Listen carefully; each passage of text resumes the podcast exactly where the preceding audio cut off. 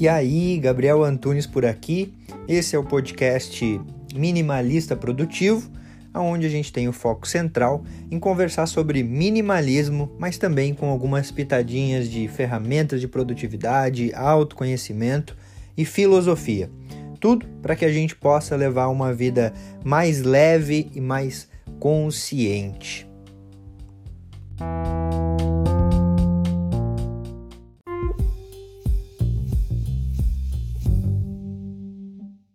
Eu vim compartilhar os sete erros que eu cometi quando eu comecei a aderir ao minimalismo e também na jornada de levar uma vida mais leve e mais simples. Mas antes, se você ainda não me conhece, prazer, eu sou Gabi Antunes e seja bem-vindo ao canal. Aqui a gente troca uma ideia sobre um estilo de vida leve, sobre minimalismo, produtividade, autoconhecimento e alguns assuntos relevantes para levar uma vida cada vez mais consciente, presente e produtiva. A ideia do vídeo de hoje, a intenção real, é compartilhar a minha experiência desses praticamente seis anos que eu venho vivendo e buscando levar uma vida mais minimalista. Por que, que eu resolvi fazer esse vídeo? Porque eu acredito que a gente tem duas formas de aprendizado. A primeira é aquela que a gente aprende vivendo aquilo e quando a gente vive, a gente acaba ganhando a experiência da vivência e acaba aprendendo. Mas também a gente pode aprender com a experiência do outro, que é o caso do vídeo de hoje, onde eu vou compartilhar a minha experiência, os meus erros, para que talvez você não cometa eles e não caia nessas armadilhas. Beleza? E o primeiro erro é que eu achava que ser minimalista era não ter nada. E talvez esse erro aconteceu porque as referências que eu tinha sobre minimalismo eram justamente referências de pessoas que realmente tinham poucas coisas, tinham o mínimo mesmo. Mas sabe qual que é o problema nesse sentido? É que às vezes a gente tenta aplicar a realidade do outro na nossa realidade. E é por esse motivo que, por exemplo, quando eu mostrei o meu guarda-roupa aqui, eu deixei muito claro que eu tenho as roupas que eu tenho de acordo com a minha realidade, a minha necessidade, aquilo que realmente eu preciso. E que não era para que as pessoas tentassem aplicar o meu guarda-roupa no guarda-roupa dela, porque isso é de acordo com a realidade de cada um. A gente começa a levar um estilo de vida mais minimalista para levar uma vida mais leve e mais tranquila, mas acabou me trazendo um peso, uma ansiedade, uma angústia porque eu estava meio que me comparando com as minhas referências. E esse foi um dos grandes problemas e talvez o primeiro problema que eu me deparei. O problema de achar que ser minimalista é não ter praticamente nada. E o segundo problema é ser um mão de vaca. As pessoas acham que às vezes a gente optar por uma vida mais leve, mais simples, vai nos tornar um pão duro, sabe? Aquela pessoa que não quer gastar com nada, que quer economizar com tudo e que acaba até optando por coisas meio que de qualidade duvidosas. Eu já flertei com esse tipo de consumo também, o que no longo prazo acaba sendo prejudicial, porque se a gente acaba optando por coisas ruins, isso dura menos e acaba se tornando mais caro.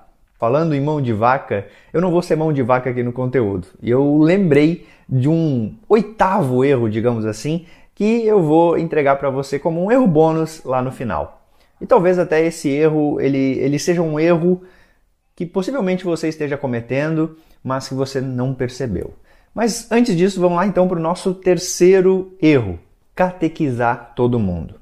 Quando a gente descobre uma coisa diferente e a gente se identifica com aquilo, a tendência é que a gente ache que, de certa forma, isso seja a solução para tudo e para todos mas isso não é uma verdade, porque cada um tem a sua realidade, cada um tem as suas preferências, cada um tem os seus objetivos. Logo, o que é muito bom para a gente, o que faz muito sentido para a gente, talvez para o coleguinha do lado não faça o menor sentido.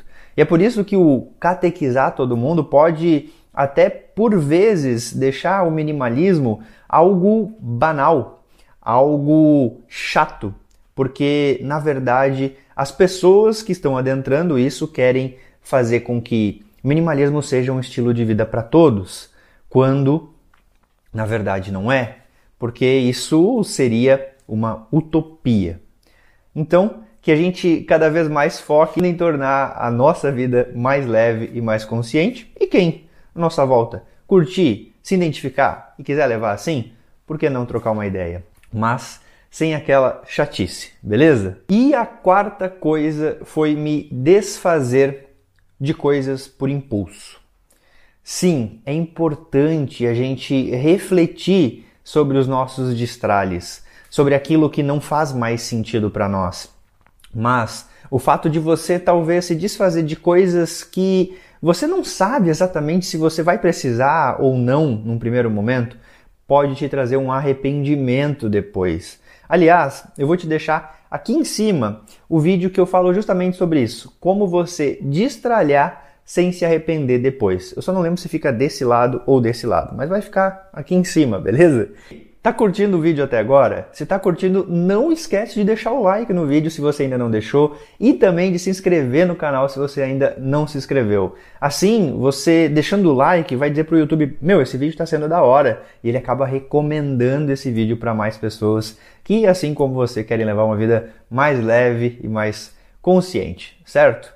E vamos lá pro nosso quinto erro, não esquecendo que vai ter um oitavo erro como erro bônus, beleza? O quinto erro é usar somente roupas pretas ou brancas, achando que isso é ser minimalista. Bicho, cada um vai optar por aquilo que faz sentido para si. Então, se você quer ter roupa florida, se você quer ter é, roupa com estampa, se você quer ter roupa com listra, tá tudo bem. Isso não vai te fazer menos ou mais minimalista.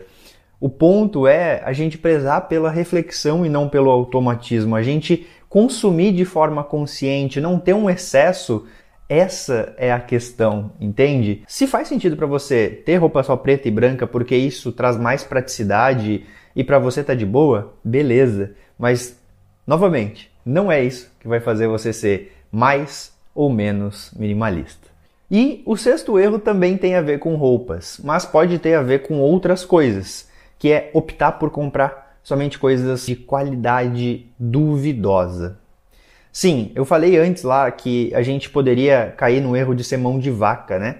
E daí, esse sexto erro, ele é uma consequência daquele erro de ser mão de vaca. Porque às vezes a gente acaba optando por roupas mais baratas, por coisas mais baratas, porque, ah não, é que eu levo uma vida mais minimalista, mais simples. Só que isso justamente faz com que você gaste mais durante a tua vida, porque você compra muita coisa barata, de qualidade duvidosa. E por vezes até você não observa a produção desse produto, se ele respeita de certa forma a natureza em sua produção, se ele é algo sustentável, certo? Então, esse é o sexto erro. E Antes de ir para o sétimo erro, eu quero saber de você. O vídeo tá fazendo sentido para ti? Se tá, eu vou te pedir uma coisinha, que você compartilhe esse vídeo com uma outra pessoa que você acredita que quer levar uma vida mais leve e mais consciente. Assim, você vai estar tá ajudando o canal a crescer, a espalhar essa mensagem de uma vida mais leve e consciente e também vai estar tá ajudando essa pessoa do teu contexto aí, da tua proximidade a levar uma vida assim. Beleza? E o sétimo erro é você agir como se o minimalismo tivesse um manual de regras.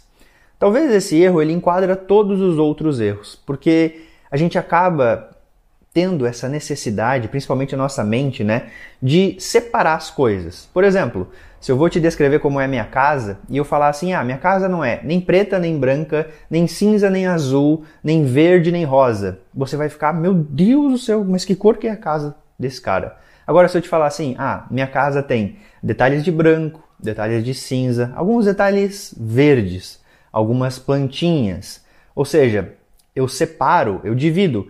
Se eu estou falando que a minha casa tem essas cores, automaticamente ela deixa de ter as outras cores que eu não falo. E isso faz com que você entenda melhor. Pois bem, às vezes no minimalismo a gente tenta fazer a mesma coisa, como se isso fosse tão tangível como fosse descrever uma casa. Mas essa não é a verdade.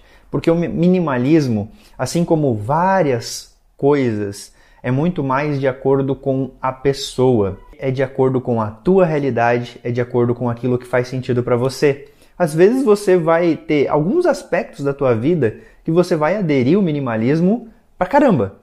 Sei lá, suas finanças, o teu guarda-roupa, mas tem outros aspectos que talvez o minimalismo não vai fazer sentido para você. E aí você não vai aderir, tá tudo bem, porque o minimalismo ele não tem um caderninho, uma caderneta de regras, aonde para você ser minimalista você tem que fazer isso, isso, isso, isso e aquilo. E se você não faz isso, você não é minimalista. Pelo contrário, né? Acho que a gente nem tem que focar em, ah, eu sou minimalista ou eu não sou. Eu só segue, só flui, beleza? E agora vamos lá para o nosso erro bônus. O oitavo erro. O erro do julgamento e da comparação. O erro de olhar para o outro e julgar o outro porque o outro não está levando um estilo de vida como você. Como eu falei antes, se nós somos pessoas diferentes, criadas em contexto diferentes, em realidade diferente, cada um tem a sua visão de mundo, cada um tem a sua verdade. Logo, você julgar o outro porque o outro simplesmente não vê o mundo como você, não é uma maneira inteligente para você se relacionar com as pessoas. Pelo contrário, uma maneira inteligente é você simplesmente se colocar como um observador e não como um julgador. É você se colocar como um questionador, questionador das certezas do outro, mas também das tuas certezas.